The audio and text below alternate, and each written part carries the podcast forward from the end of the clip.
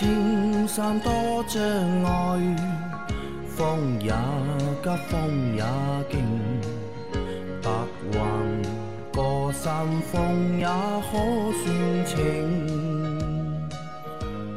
莫说水中多变幻，水也清养车修车乐趣多，开车用车没烦恼。大家好，欢迎收听老秦汽修杂谈，我是老秦。大家好，我是老秦的小工杨磊。大家好，我是阿 Q。好，我们今天的节目接着昨天继续。第一个问题，三位大仙，你们好，谢谢你们的辛苦付出。直接上一个选车的问题，看了奇瑞的艾瑞泽五、桑塔纳手动低配、北京现代锐动、悦动啊，北京现代悦动手动低配这三款车，家用代步，偶尔出去玩玩，从耐用、省心、燃油经济实惠、后期费用几个方面帮忙指导一下。如果是老秦师傅，您怎么选？谢谢三位大神，祝节目越办越好。啊，是一个选车的问题啊。一个是奇瑞的艾瑞泽五，对吧？还有两个是桑塔纳的手动低配和现代悦动的手动低配。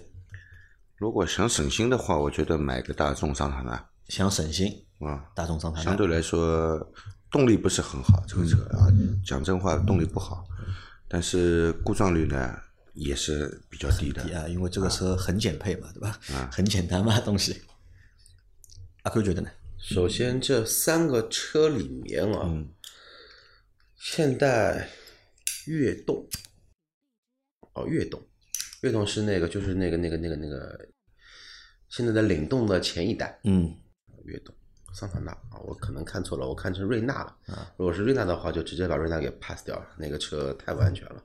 悦动的话呢，也好不到哪去，那稍微好一些。但如果说你是要出去玩儿，用这个车的话呢，我倒不太建议去考虑那个叫桑塔纳了，因为这个车后排空间确实太小了，小到反正我这个块头只能把它当两门两座车来使用。呃，艾瑞泽五的话呢，说实话，这车我也没怎么去深度去了解过。嗯那相对来说，悦动我还熟悉一些，那我会推荐你买个悦动。好，老秦推荐桑塔纳手动低配，阿 Q 推荐悦动手动低配啊。那我推荐 艾瑞泽五啊。我推荐艾瑞泽五的原因很简单，配置高，对的，因为这个车配置高了不止一配置比另外两台车要高蛮多的。其实还有，因为差不多价位的话，应该在六七万块钱吧。其实这个价位的话，可以看看英朗呃英朗，英朗也可以考虑，但是这个价位的 SUV 还有没有？没有了，这个 SUV 的呃没法买，太小了。嗯，这个还不如买个轿车呢，开着还舒服一点，好吧？啊，这个给不了实实实实际的意见啊，你可以根据我们三个人的意见去分析一下，对吧？你更像谁的，更像谁就选哪台车。再下一个问题，我是汽车小白，路上有的车听起来突突突的，有的车听起来哒哒哒的，有的听起来嗡嗡嗡的，是不是突突的比嗡嗡的好，嗡嗡的比哒哒的好？这个问题蛮有意思的。这个每辆车在行驶的时候，这个经过你身边出来的声音，其实都是会不一样的、嗯啊。最好呢就是没声音啊，听不见什么噪音，最好是没有声音啊。突突突呢，听起来呢，感觉就是有失火嗯，有失火。啊，发动机失火，开起来就突突突突突，嗯，对吧？要么要么它就是一个单缸摩托车，嗯对吧？那哒哒哒的，哒哒哒呢，气门听筒异响了，机油用了太差啊，气门听筒异响了，嗯对吧？嗡嗡呢，这个轴承坏了，轴承坏了，其实都不是好的声音，对吧？不能根据声音来判断，呃，哪哪个声音是好的，对吧？其实这三个声音都是由故障而产生的声音，呃，最好是没有声音是最好的啊啊！那这个大家学到了啊，我也是第一次，对吧？知道对吧？不同的声音它的症状是不一样的。阿 Q 喜欢什么声音？反正肯定肯定不是这三种。如果 硬要说一个车声音是一个好的声音，是应该是什么声音？煮开水的声音，轰轰轰，还是轰，就是简单来说，家里面烧一壶开水的这种声音啊，是我最喜欢听的。好？那再下一条，感谢啊，想请教一下大神们，油箱会有通风装置吗？那么怎么保证汽油不会挥发？科普一下，谢谢。油箱是有通风装置的，有通风装置，肯定有的，对吧？那么油箱的通风装置，它的通风是可控的，是受控制的啊，而而不不是说把油箱盖打开 就任其挥发，不是这样的，好吧？不是二十四小时通风 啊，对。那油箱的通风装置，它的一个工作一般在什么时候启动的？碳罐、碳罐电磁阀就是油箱的通风装置。哦。你朝我看着点头干嘛？我以为你要补充一下的。这个东西没什么能补充的，没什么能补充的吧？因为它通风的话，只有这一个东西能去通风，你别的地方也没地方能通风啊。有如果说有别的地方能通风，证明一点。油箱漏了，对，啊，补充的非常好啊！好，再来下一条，正常排队被人加塞，一般都不想让，但是车子要碰到的那一刻，本能的还是会踩刹车，所以消除本能就可以防止加塞。当然了，提前提是你不怕被剐蹭。我的秘诀是只用余光看对方，比如右边来个加塞的，我视线会往左偏。只用余光看它，此法可以最大强程度降低本能反应。这个也是我们上次说的，遇到硬加塞怎么办？硬加塞啊，其实遇到加塞有个最好的办法。这个前段时间我在外地的时候试了一下，你开台劳斯莱斯，你想怎么加，别人都都会让你。你想横过来开，别人也会让你。这个是那天在外地亲测的。啊，要车开好一点，对吧？就有点害怕了，对吧？特别不是这个，要不只开一般的好，要开一台特别特别好的车。啊，但遇到老秦的话，应该不怕的吧？对吧？管你劳斯莱斯，劳斯莱斯你要加塞进来啊？嗯，我肯定撞，我能踩我有我也不踩，撞了劳斯莱斯还不用赔钱，多好啊！你平时有这种机会吗？这个是说笑话。啊，还是尽量克制啊，尽量克制。不管是加塞的人还是被加塞的人的，都要尽量克制。不要路怒啊，路怒成本很高的。打赢了坐牢，打输了进医院，进医院的又又比较摊台。能不加塞尽量不要加塞，对吧？真要被加塞了，啊，加就加吧，反正也不少块肉，对吧？啊，再下一条。刚听到天籁车主 N 到 D 踩油门有延迟，车不走，再踩车就突然窜出去了。这个是天籁变速箱的通病，我的就是每年会有几十次这样的问题出现。网上有很多天籁都这样，我的车到六万公里的时候故障灯才亮，不跳档了，一直高转速，走得很慢。去检查，阀体报故障了，然后换阀体，这个问题就解决了。建议早去检查，这个是大问题啊。呃，是这样的啊，这个 上次我们说到了，就是让他检查油液，对吧？因为他这个偶发现象，那么先检查油液，对吧？那么电磁阀为什么会坏？电磁阀嗯坏，它是必然的，嗯，肯定会坏，就是什么时候坏的事情。坏的早一点和晚一点。对，那么怎么样来延缓、延长这个电磁阀出现故障？怎么样来延长电磁阀的寿命？你唯一能做到的就是按照保养要求去更换变速箱油。啊，对，其实为什么要勤换油呢？因为大家都知道 CVT 的话是钢带做传动。你钢带传动的话呢，势必会有什么呢？就像那个我们说那种单缸的踏板车，它是也是 CVT，但那个的话呢是皮带传动。那你开了一两万公里的一个那个踏板的摩托车，你拆开它的传动箱里面，嗯，会发现什么呢？有很多那种黑色的那种类似于像橡胶的这一种粉末，嗯，就那个就是属于属属于的一个 CVT 的一个传动损耗在里头。那么你那个换到汽车上来说，你那个都是钢带做传动嘛，那。避免不了钢带也会有磨损在里头。你磨损的话，基本上都是以钢，嗯，钢带嘛，肯定是以钢的材料为主嘛。钢带磨成钢粉，钢粉的话呢，再通过机油呃那个变速箱油的一些通道，然后直接把什么呢？把你的一个那个电磁阀给堵塞掉。时间一久的话呢，你的阀体自然就不能够正常做工作了。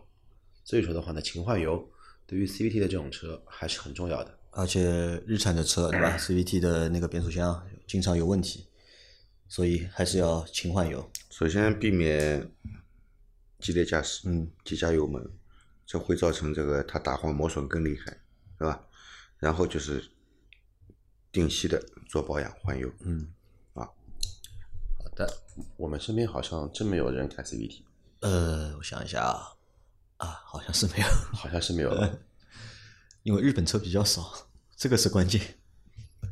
再下一条，三位老板好，这个每晚睡前必听节目，已经成为生活的一部分。想请教，二零一三年的汉兰达十万公里，正常换机油、变速箱油，换过一次刹车油，洗过一次喷油嘴，其余的都没有做过，也没有动过。最近发现加九十二号汽油，底档车辆有轻微抖动，但是加九十五号的汽油就没有抖动。还有就是我需要做什么保养？第二个问题是，现在车油耗有点高，怎么解决？谢谢三位老板。一个是关于保养，对吧？嗯他只做过喷油嘴，然后换过刹车油、变速箱油，正常换机油，对吧？其他都没有做过，还需要做什么？还需要做什么？你就对比我们二十五期内的那个节目，啊，你没做过的，对应你的公里数，啊，都去做一下。啊，你去做，好吧？那么我们来说它后面的所说的这个现象，嗯啊，用车的这个碰到的这个故障现象，好吧？他发现就是加九十二号汽油的时候，低档里面就会有轻微抖动，但是加了九十五号就没有了，应该也是现在才有的，之前没有，嗯对吧？那么它变速箱油也是定期换的，那么我们先排除这个变速箱的问题啊，先不考虑。那么你看啊，为什么加了九十二号油和九十五号油反应就不一样？为什么我先排除掉变速箱的问题？因为你用几号汽油，只要是变速箱的问题，要抖的都还是抖，对吧？那么九十五号汽油的抗爆性好，嗯九十二号汽油的抗爆性差，嗯，那么说明你用了九十五号汽油以后呢，它发动机暴震改善，对，所以你感觉不到抖动，对吧？这就是九十二和九十五号汽油的区别。对，但是为什么你之前，呃，用九十二号汽油没问题，现在有问题了？嗯，对吧？首先，你这个车有没有换过火花塞，这是要考虑的，啊，它点火性能是不是下降？第二，你这个车如果火花塞没问题的情况下，那么只有一种原因，你的缸内积碳非常严重，或者进气道上面有积碳，影响了你的进气，啊，也会引起抖动啊。那么当单单就拿九十二号油会抖动，九十五号油不抖动来说，肯定是压缩比的问题。嗯，但你之前用九十二号油，也是同样的发动机，同样的压缩比没有问题，对吧？嗯，那么为什么现在变成用九十五号油抗爆性好了，它就不抖了呢？说明你的发动机的压缩比增加了。杨磊，我问你，为什么压缩比会增加？因为有积碳对，把那个空间占掉了。对的，因为积碳也会占用气缸内的嗯燃烧室的一个容积。当你的积碳积累到一定的量的时候，你的活塞在上行的时候做压缩这个动作的时候，因为它已经占掉了压缩燃烧室的容积了嘛，被积碳占占有了，它的压缩比是不是升高了？对啊，所以它还要去除积碳，对对吧？啊，好的。那他还有个问题是，最近的车啊油耗有点高，对吧？那其实这个该怎么就是积碳增加了，对，所以油耗高了。对，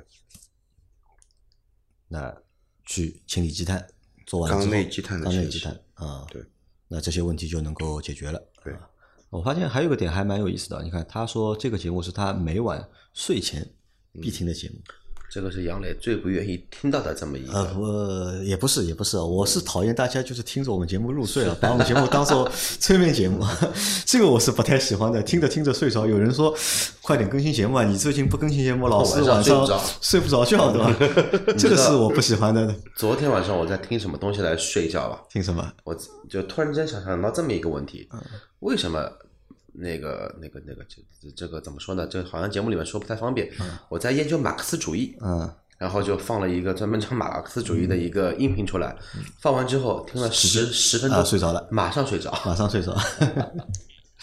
因为我们节目是在早上六点准时更新的嘛，有很多小伙伴都是在早上一更新的时候马上就听。啊就听我节目，甚至我上次和一个小伙伴一起出来打球嘛，他老婆也在嘛，他就他老婆就向我抱怨嘛，他说我老公脑子坏掉的，每天早上六点我还在睡觉，已经开始哎有人边上放歌了。老秦开始在边上唱歌了，就看到我老公对吧，坐在床上对吧，已经在听那个节目，一边听还会一边笑。后来他和我说，他都是每天早上对吧，睡醒，他一般他生活习惯也比较好嘛，都是大概早上六七点就起来了嘛。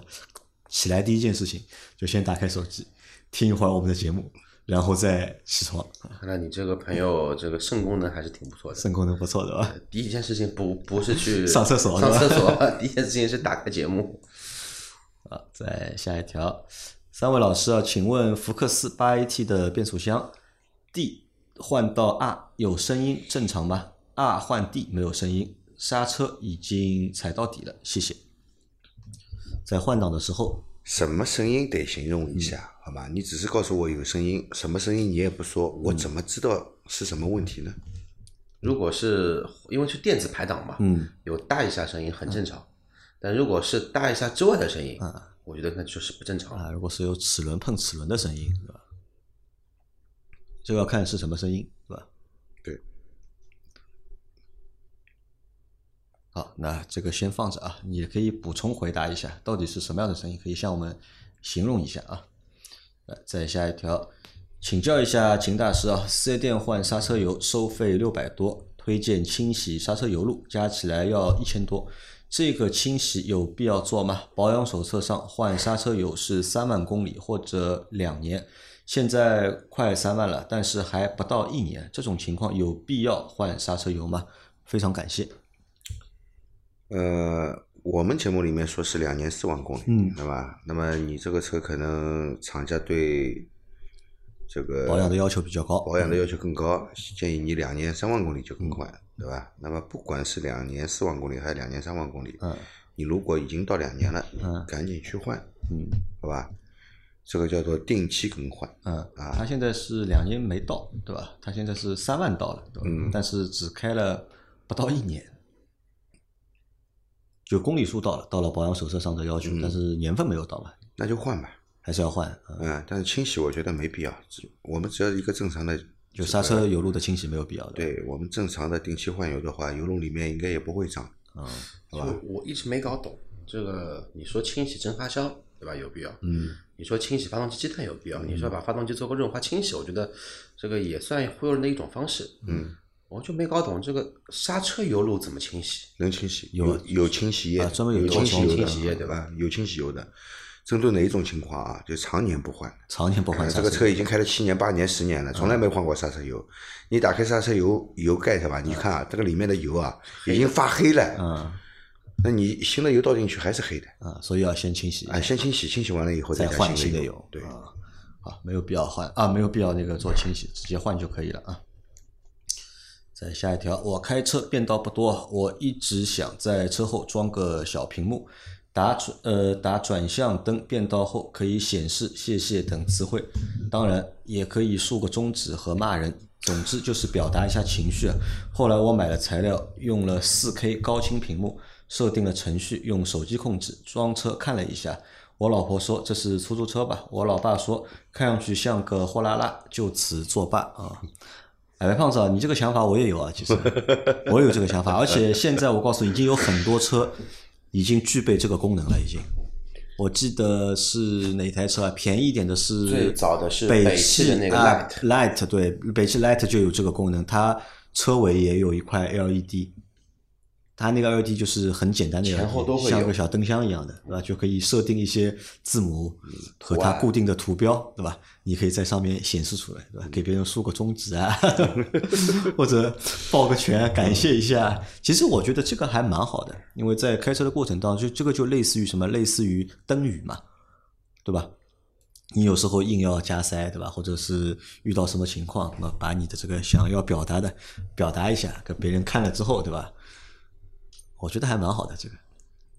以后越来越多车啊会有这样的功能的，我觉得会有的，甚至我觉得还要怎么样，这个还不够高级。以后再高级一点，要搞一个什么呢？就是车和车之间的一个交互系统，对吧？就大家是都是车在马路上开嘛，可以无线对讲是吧？啊，或者就是我发个指令给你，对吧？啊，兄弟你好，对吧？我想插一下，对吧？你能不能让我 加塞一下？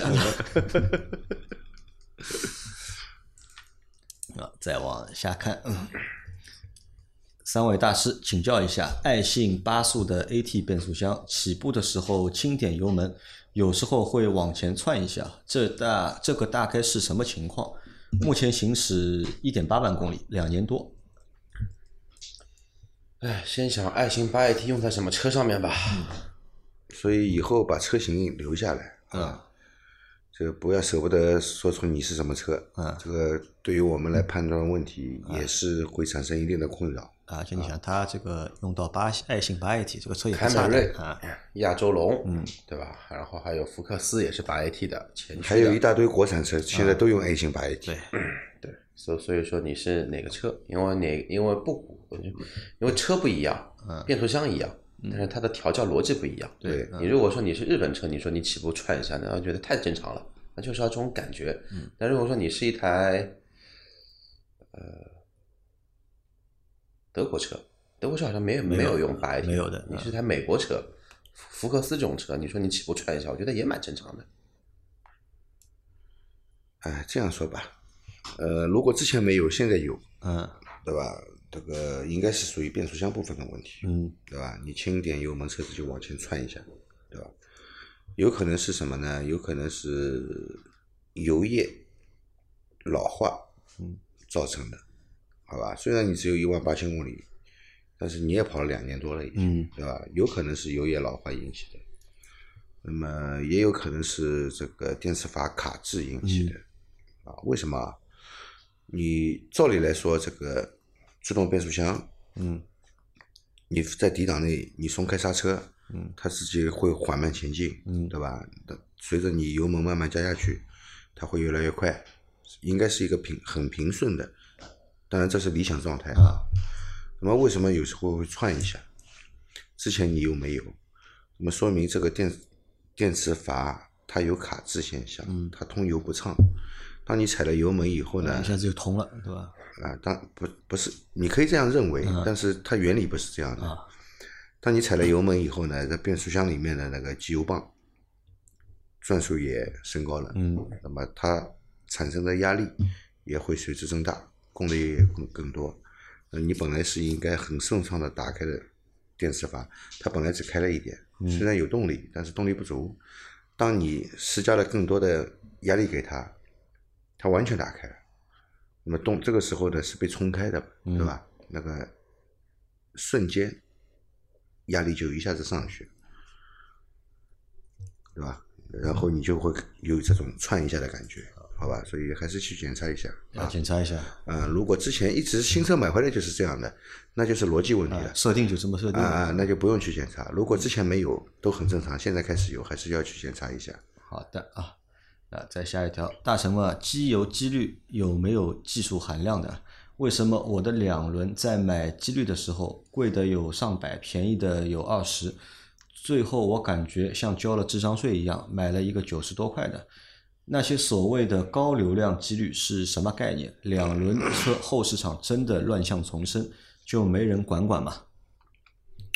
两轮车的后市场很乱吗？你别你你别说两轮车啊，，四轮车的都那么乱，何况两轮车呢？对，在在在在我们这边就是这怎么说呢？这个不能说市场乱吧，市场多元化发展，对吧？有副厂的，副厂里面还会有什么的？还会有品牌的、非品牌的、拼装的、翻新的，还有原厂的。原厂里面还分哪个品牌的，很多很多很多。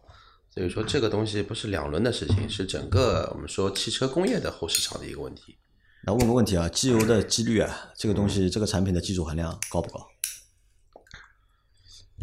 你说机滤本身呢，嗯，没有太高的技术含量，对材料要求比较高，对对吧对材料的要求比较高，对这个流体力学的一个要求比较高一些。对的。